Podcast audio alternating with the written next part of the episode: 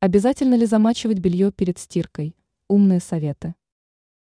Многие считают, что наличие стиральной машинки автомата освобождает от тяжкой повинности и можно даже не замачивать вещи перед стиркой.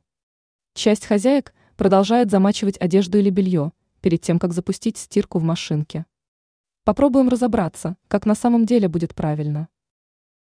Зачем замачивать? Простая процедура существенно повышает эффективность стирки, так как пятна и грязь лучше растворяются. К тому же после замачивания часть грязи остается в мыльном растворе, и в машинку попадает более чистое белье.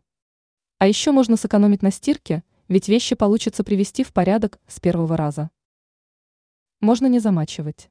Одежду, которую собираются освежить после того, как носили пару-тройку раз, либо вещи с незначительными загрязнениями. Как действовать? 1. Для замачивания нужно разделить вещи по цвету, типу ткани и степени загрязнения. 2. Вода должна быть температурой 40 градусов, а бытовой химии добавляют в два раза меньше, чем требуется для стирки. 3. Процедура длится до 30 минут, после чего грязную воду сливают и при необходимости повторяют. Если вымачивать белье целый час, то грязь начнет проникать в волокна ткани. 4. Деликатные ткани и синтетику замачивают 15-20 минут.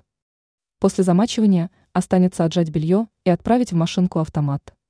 Ранее мы рассказывали, какие вещи нельзя стирать в машинке-автомате.